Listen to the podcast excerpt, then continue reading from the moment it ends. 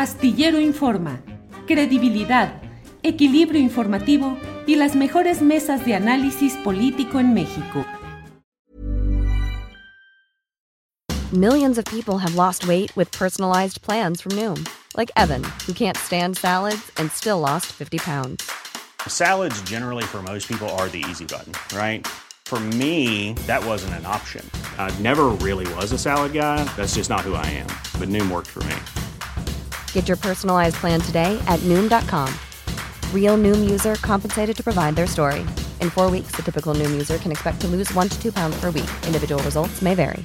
Planning for your next trip? Elevate your travel style with Quince. Quince has all the jet setting essentials you'll want for your next getaway, like European linen, premium luggage options, buttery soft Italian leather bags, and so much more. And it's all priced at 50 to 80% less than similar brands. Plus, Quince only works with factories that use safe and ethical manufacturing practices. Pack your bags with high-quality essentials you'll be wearing for vacations to come with Quince. Go to quince.com slash trip for free shipping and 365-day returns.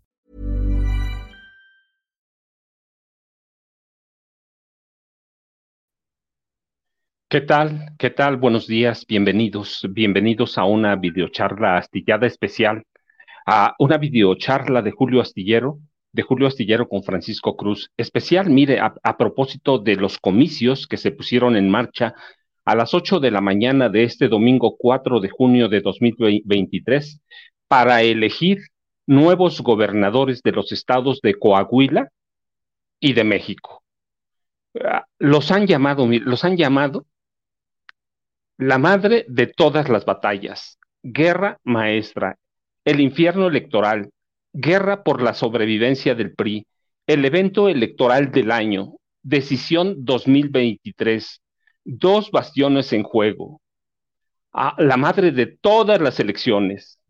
Los han llamado de muchos nombres, pero mire, cualquiera que sea, lo real es que este domingo 4 de junio a partir de las 8 de la mañana llegó la hora para decidir en Coahuila y en el Estado de México.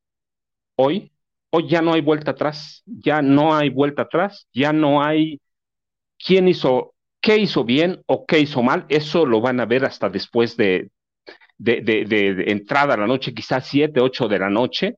Así que no hay vuelta, ya se les acabó el tiempo a todos, ¿sí? En los dos estados, en los dos estados ciertamente hay tensión y ya hay amenazas latentes de violencia.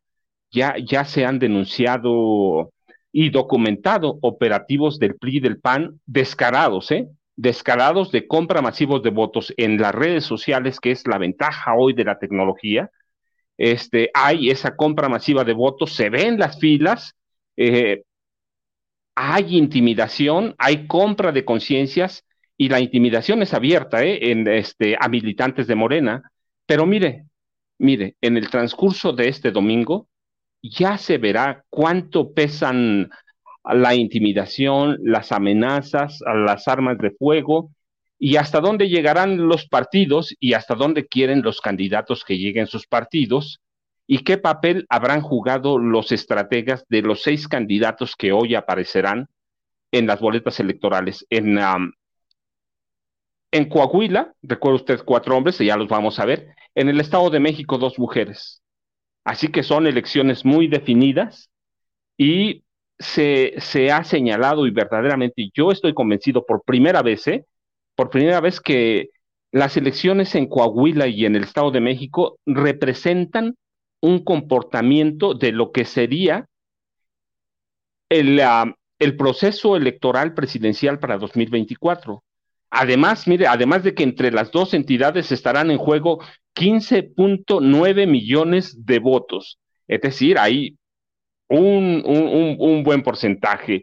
El Instituto Electoral de Coahuila dio a conocer este, en, el proceso de los últimos uh, cuatro meses que se instalarían 4.047 casillas distribuidas en las 1.752 secciones electorales de los siete distritos federales y locales, así como los 38 municipios que conforman Coahuila de Zaragoza, que es el nombre completo de la entidad, Coahuila de Zaragoza, para dar cobertura y atención a los poco más de 2.3 millones de personas listadas en el padrón electoral. Así que, mire, este, puede ser que mucha gente dice, no, pero Coahuila, 2.3 millones de electores. No, déjeme decirle, Coahuila es una entidad muy importante. Sí, eh, muy, importante porque desde, desde 1929, en cualquiera de sus nombres, eh, en cualquiera, eh, Partido Nacional Revolucionario, PNR, y de la Revolución Mexicana o PRM, los dos primeros, Coahuila ha sido gobernada para el PRI ha sido gobernada por el PRI, así que hoy enfrenta el desafío, más allá de lo que hayan dicho o lo que hayamos dicho los analistas o los periodistas, los estudiosos, los académicos, eh, hoy sobra todo. Hoy la decisión es de la gente. Más allá de atender noticias falsas, de amenazas, la decisión está en quien debe ir a las urnas. El voto es secreto, es libre y cualquier anomalía, recuerde, se debe reportar o se puede reportar a las autoridades electorales. Hoy tenemos muchas formas de documentarlo a través de los teléfonos celulares. Así que hay que tener cuidado, pero mire, este, si bien es cierto que en cuanto a número de electores entre las dos entidades no hay comparación, Coahuila tiene un simbolismo muy especial, muy especial, no solo porque ha sido gobernada desde 1929, cuando se crea lo que es hoy el PRI, por el PRI, sino porque el primer líder nacional del PNR, el primer líder nacional y uno de los fundadores con Plutarco Elías Calles, del general, este, fue el general brigadier revolucionario coahuilense, nació en Coahuila, ese sí, Manuel Pérez Treviño él fue líder, el primer líder nacional del PNR, del 4 de marzo de 1929 al 11 de febrero de 1930. Antes de este general, antes este general fue en dos ocasiones, no, no crea que fue nada más un secretario de, revolucionario, un secretario brigadier. No, mire, antes de, de ser el líder nacional del PNR, fue secretario de Estado con los presidentes Álvaro Obregón, así que ya tiene una idea, y de Pascual Ortiz Rubio, que ciertamente, eh, al que ciertamente manejaba el presidente, este, o el general Plutarco Elías Calles. Era uno de sus títeres, le decían, a Pascual Ortiz Rubio le decían el nopalito. El nopalito, por, así como son nopales, babosos, va, este, era el títere, uno de los títeres del maximato, así que este general tuvo puestos importantes antes y como revolucionario, como revolucionario permaneció fiel a Venustiano Carranza. Era un revolucionario carrancista. Eh, cuando hay esa decisión, esa lucha entre Carranza y, y el general Francisco Villa, el general coahuilense decide, decide permanecer al lado de, de, Venustiano Carranza. Así que Manuel Pérez Treviño, general brigadier revolucionario, tiene una amplia historia, tiene una historia y un simbolismo, un simbolismo en, en el PRI. Es representante de, de la rancia, raigambre del generalato revolucionario del norte del país. Así que está en juego también eso, no hay no hay muchos secretos en Coahuila. Y mire quiénes son los candidatos de Coahuila. Manolo Jiménez, del PRI, del PAN y del PRD. Se ha hablado mucho, se ha dicho mucho, pero Manolo Jiménez Salinas finalmente es el candidato y hoy su nombre aparecerá en las, ah, en las boletas electorales. Aparece ya, ¿eh? Aparece desde, desde las 7 de la mañana. Así que está él, eh, Manolo Jiménez, y luego también están el senador Armando Guadiana, Armando Guadiana de Morena, que pues igual se ha dicho lo cualquier cosa sobre Armando Guadiana Tijerina, pero hoy también su nombre está en la boleta y él es el que o gana o pierde, sí, como cualquiera de todos, así dice en mi casa, o gana o pierde, pues si no hay de otra, hoy se decide, hoy lo van a ver con él, y recuerde, hoy debemos permanecer neutrales, hoy no debemos dar lo que dijimos, lo que opinamos, quienes hacemos noticias, quienes ah, de alguna forma podemos influir en algo poquito, mucho, hoy no debemos decir simplemente estos son los hechos, lo que hubo queda atrás. Hoy está todo en las boletas. El destino de estos hombres, por Ricardo Mejía Verdeja, es candidato del PT, y también lo que se haya dicho sobre Ricardo Mejía Verdeja queda atrás, queda atrás. Entonces, hoy su nombre aparece allí. Ya lo veremos hoy por la noche, al lado de, de, Lenin Pérez del PBM Unidad Democrática. A los cuatro los veremos juntos. A los cuatro, Lenin es candidato por, ah, por el Partido Verde Ecologista de México y Unidad Democrática de Coahuila. Así que los vamos a ver, los, los, vamos a ver a todos juntos y un solo resultado. Recuerde, pues sí, puede haber uh, casos cerrados de votaciones. Lo real, hoy va a haber un ganador en Coahuila, a menos que haya un empate técnico, pero eso lo sabremos, yo supongo por la historia, que por ahí de, las seis de la tarde van a empezar a fluir a resultados de encuestas de salida de casilla. Miren, nosotros tenemos un programa especial después, lo haremos cuando tengamos resultados consolidados, que va a ser por ahí de la, entre siete, siete y media de la noche, quizá las ocho, pero tenemos un programa especial cuando tengamos resultados firmes, cuando tengamos resultados consolidados. Hoy no se vale especular, si bien es cierto que van a empezar. Recuerde, van a empezar. Yo supongo que las televisoras, como lo han hecho cada seis años, en todo el país o en las elecciones presidenciales, van a empezar a, fluir sus resultados de encuestas de, de casilla. Mire, además de gobernador, los coahuilenses asisten hoy domingo a las urnas también para elegir a 25 nuevos diputados locales que formarán parte de la nueva legislatura estatal.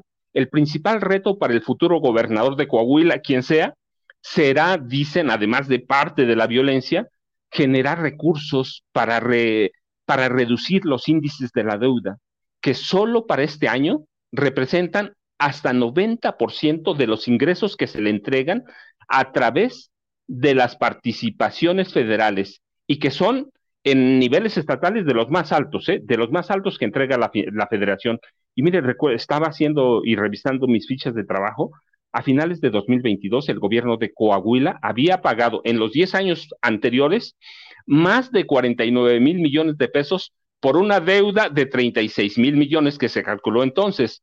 Pero el gobierno estatal hizo algunas correcciones y dio a conocer que ya debían 45 mil, perdón, 41 mil millones de pesos. Así que la deuda es este, el trabajo, el trabajo para el sucesor de Miguel Riquelme Solís, quien dejará la gubernatura este año, pero antes de dejarla, mire, tendrá que liquidar un monto de 3.165 millones de pesos antes del, del 21 de agosto por, por una solicitud que hicieron de 15 créditos a corto plazo cuyo destino fue cubrir insuficiencias de liquidez de carácter temporal. Así que antes que Miguel Ángel Riquelme deje la gubernatura, tiene que hacer esa cobertura. Y el gobernador que llegue, el gobernador que tome posesión, tiene el reto de, limpiar las finanzas.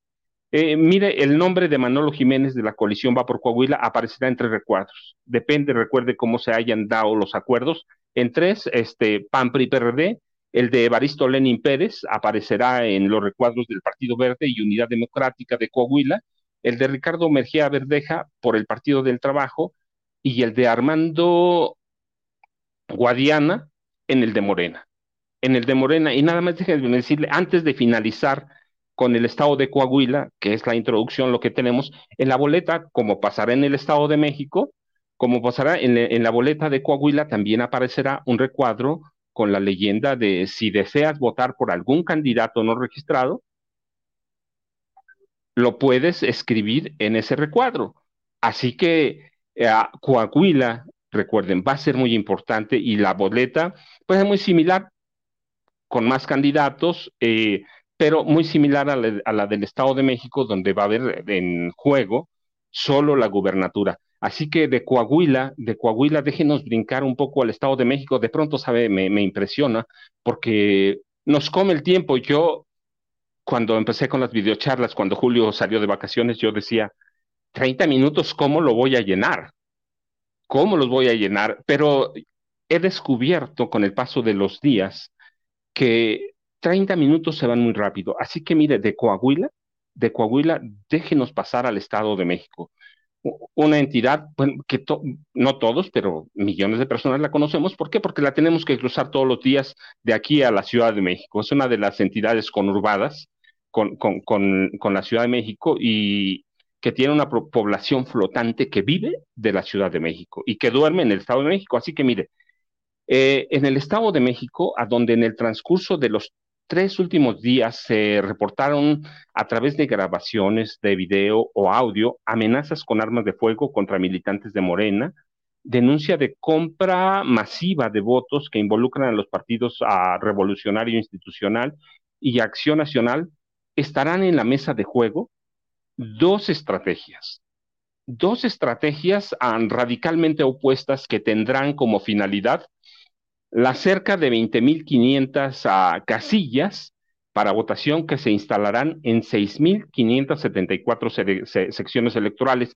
Yo en algunas ah, ocasiones dije 6.579 porque esos eran, esas eran las previsiones, esos eran los números, pero ya está confirmado, se instalarán 6.570 en las 20.000, ah, cerca de 20.500 casillas en las 6.574 secciones electorales. Por un lado, en las estrategias, la del PRI, PAN y PRD, y de su candidata Alejandra del Moral Vela, que en las últimas tres semanas se centró prácticamente en el llamado al, al voto duro, trabajar su voto duro. Esa fue la estrategia. Va.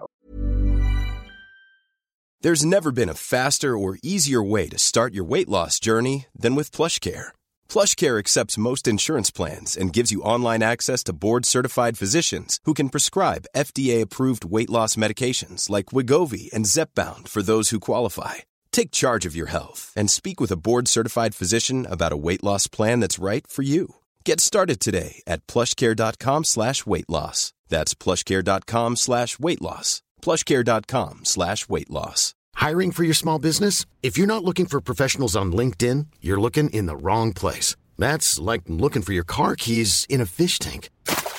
LinkedIn helps you hire professionals you can't find anywhere else, even those who aren't actively searching for a new job but might be open to the perfect role. In a given month, over 70% of LinkedIn users don't even visit other leading job sites. So start looking in the right place. With LinkedIn, you can hire professionals like a professional. Post your free job on linkedin.com slash people today.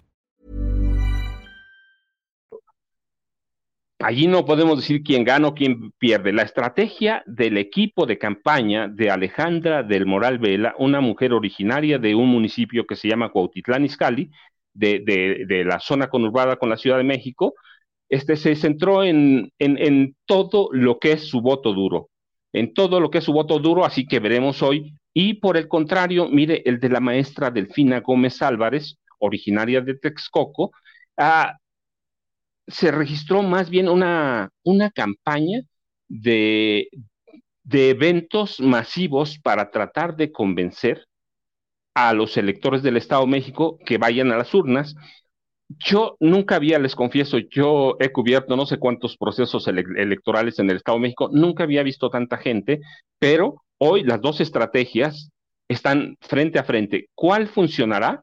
No lo sabemos, pero mire, si bien los temas de violencia electoral serán canalizados a través de las autoridades del ramo, el gobernador Alfredo del Mazo Maza confió a su secretario de gobierno este, Alfredo del Mazo Maza confió, confió a su secretario de gobierno, Luis Felipe Puente Espinosa, la tarea, la tarea de mantener en calma a la entidad y evitar que se desborde cualquier tipo de violencia. Luis Felipe Puente Espinosa eh, fue un hombre también muy cercano al presidente Enrique Peña Nieto.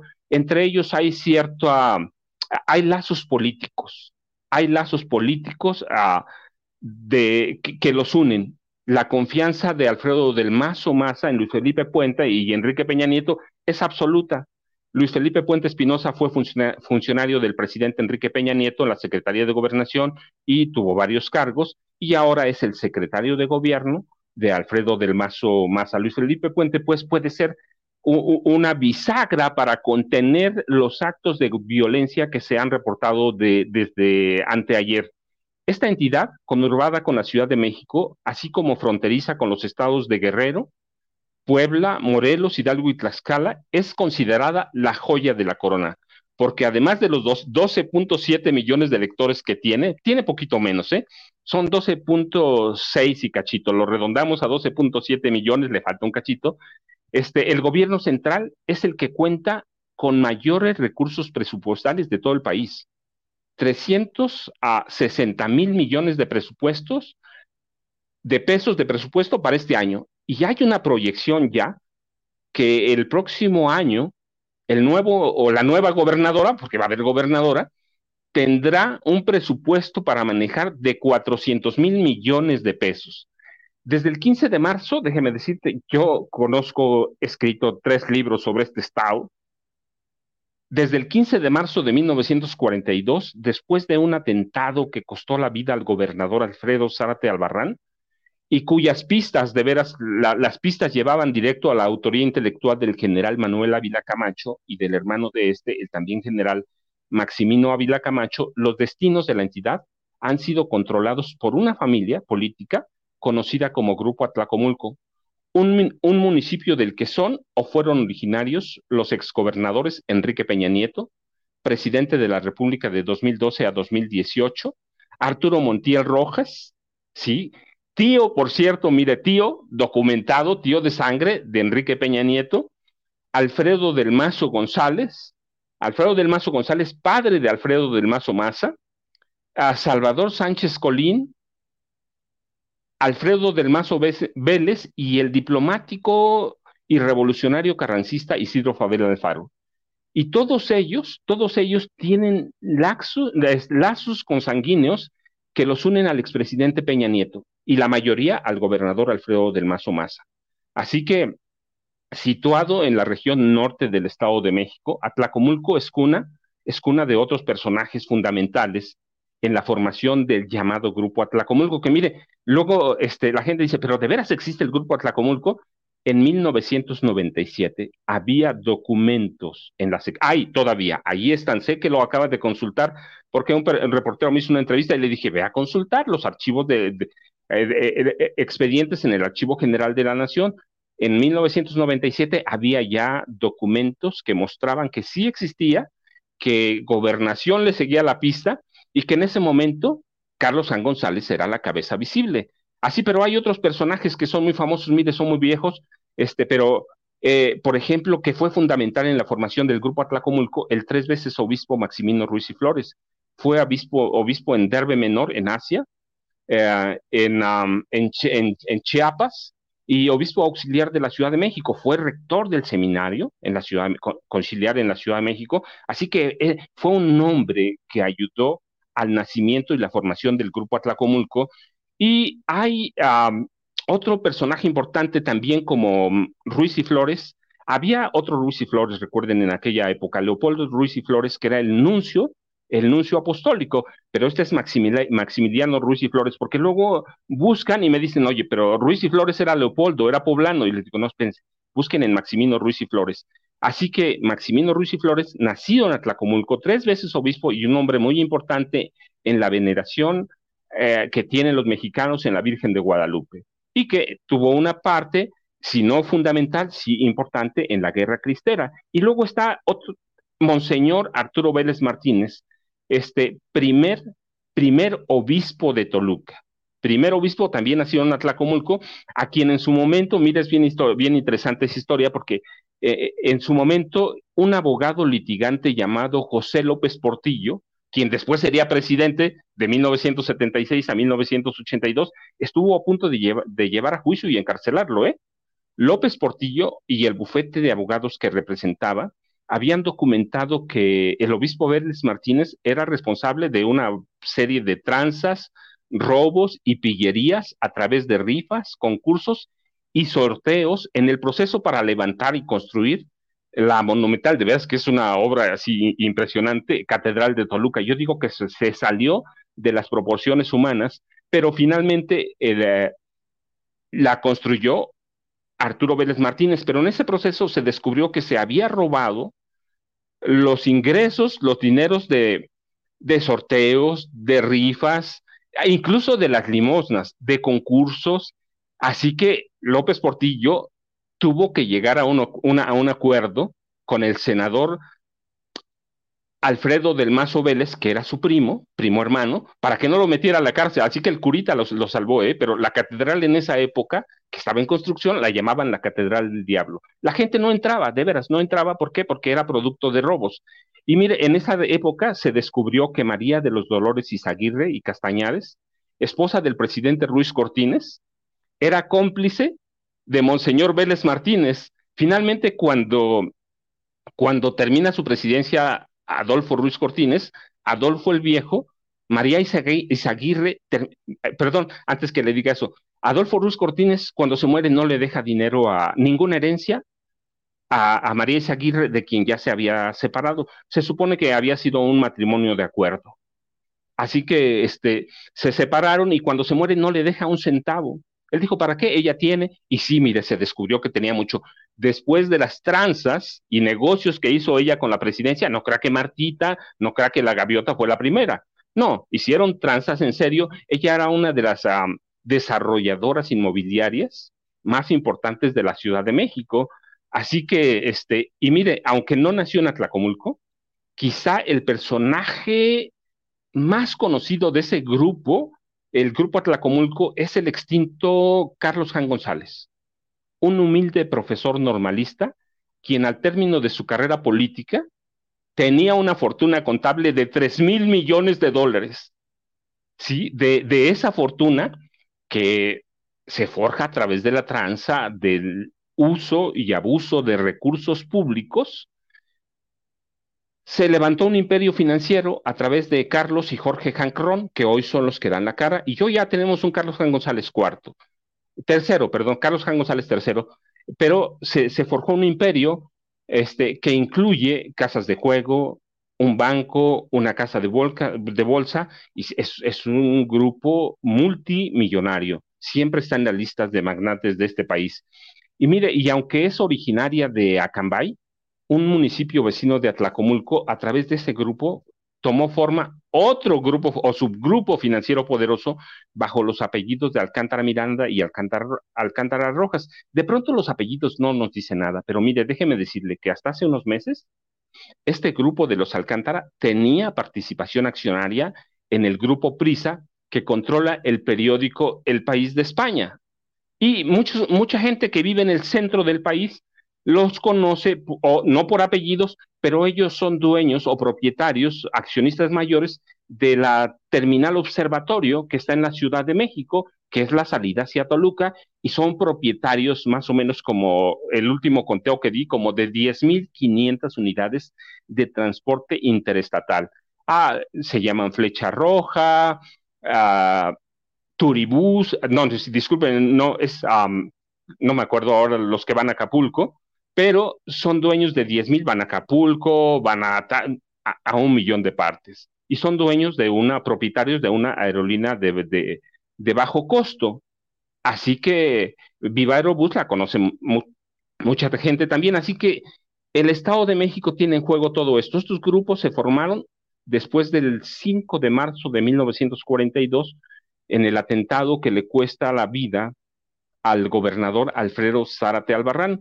¿Qué papel juegan todos ellos? Bueno, miren, en cada campaña, en cada campaña ellos son los últimos, los últimos en hacer, ah, en promover la imagen del candidato del PRI a la gubernatura. Cuando uno trepa sus autobuses, a donde vaya, a Querétaro, a Acapulco, lo primero que uno ve son las imágenes del candidato del PRI. Ellos son parte de eso. Nacieron con el grupo Atlacomulco, son grupo Atlacomulco. Este, así que hoy Hoy está en juego todo eso. Está en juego desde 1942. El grupo Atlacomulco controla el destino político, el destino económico y el destino financiero del Estado de México.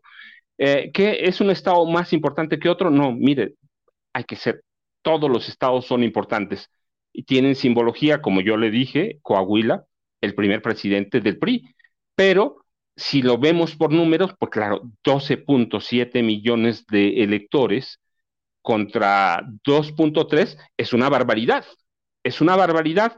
Y en el concierto de los dineros, pues nada más ya le dije, hay una proyección para que en 2024 el Estado de México ejerza un presupuesto de 400 mil millones de pesos, ¿Qué va a pasar? No lo sé. Mire, hoy lo importante es salir a votar y lo importante de decirles que vamos a tener una videocharla especial tan pronto, yo les decía hace rato, tan pronto como tengamos resultados ah, consolidados de la votación. No, no solo encuestas a, boca de urna, que seguramente eso lo, lo, van a tener las televisoras, pero ya ve que luego hay problemas por eso. Vamos, en cuanto tengamos resultados consolidados entre siete, siete y media, ocho de la noche, vamos a estar con usted en una videocharla especial para analizar qué pasó, para, para analizar qué está pasando y qué futuro nos espera después de las elecciones. Y después de, después de las elecciones, ¿qué?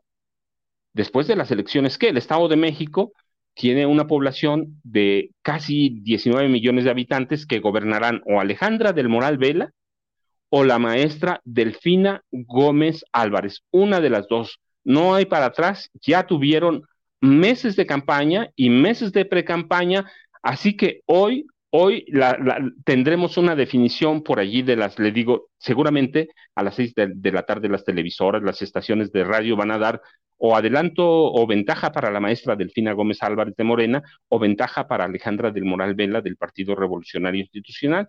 ¿Qué estrategia funcionará? No lo sé, ya lo veremos en un rato, ya lo veremos en las siguientes horas, pero por favor, cuidado con las noticias falsas. Sí hay violencia, sí, pero hay que denunciarla. Cuidado con las noticias falsas que están circulando todos los días en las redes sociales, todos los días en Internet. Hay que tener mucho cuidado, hay que salir a votar. Yo de veras les agradezco mucho que estemos aquí a las nueve de la, de la mañana, cuando en mi pueblo han empezado, yo salí a las ocho de la mañana, habían abierto una casilla ya, la otra estaba programada para las 8.15, pasé, ya estaba abierta. Sé que ya votó la maestra Delfina, estaban cuando empezamos, sé que también ya había salido Alejandra del Moral Vela.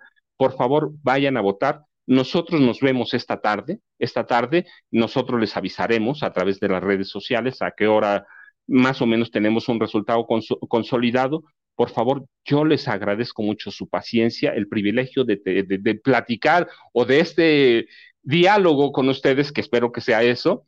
Eh, y nos vemos por la noche al, equipo técnico que uno nunca le agradece, a Juanjo que se levantó muy temprano, a Alex que están trabajando desde la madrugada, este, Alfredo que también se sumó a todo este esfuerzo por traerle a usted. Yo les agradezco mucho porque han sido ellos muy generosos conmigo y son los que hacen posible que yo esté aquí, que esté a través de sus ah, pantallas de computadora o su pantalla de, celular y que, eh, que, nos promueva, por favor, en sus redes sociales. Como siempre me dice mi hijo, por favor, papi, pídeles que le den like, que te den like y que, y que y, que vayan este, promoviendo la red que compartan, que compartan mucho. Yo les agradezco mucho. Nos vemos al rato, por favor. Muchas gracias. Buenos días. Hora de desayunar, así que vayamos a desayunar. Estemos atentos a los resultados. Gracias. Buenos días.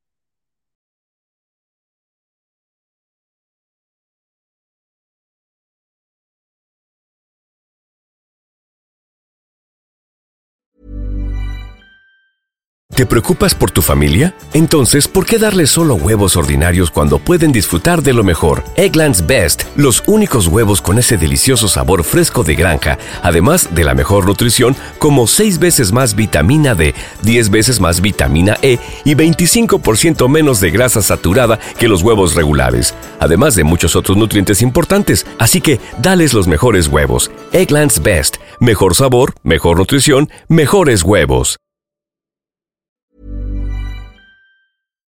Para que te enteres del próximo noticiero, suscríbete y dale follow en Apple, Spotify, Amazon Music, Google o donde sea que escuches podcast. Te invitamos a visitar nuestra página julioastillero.com.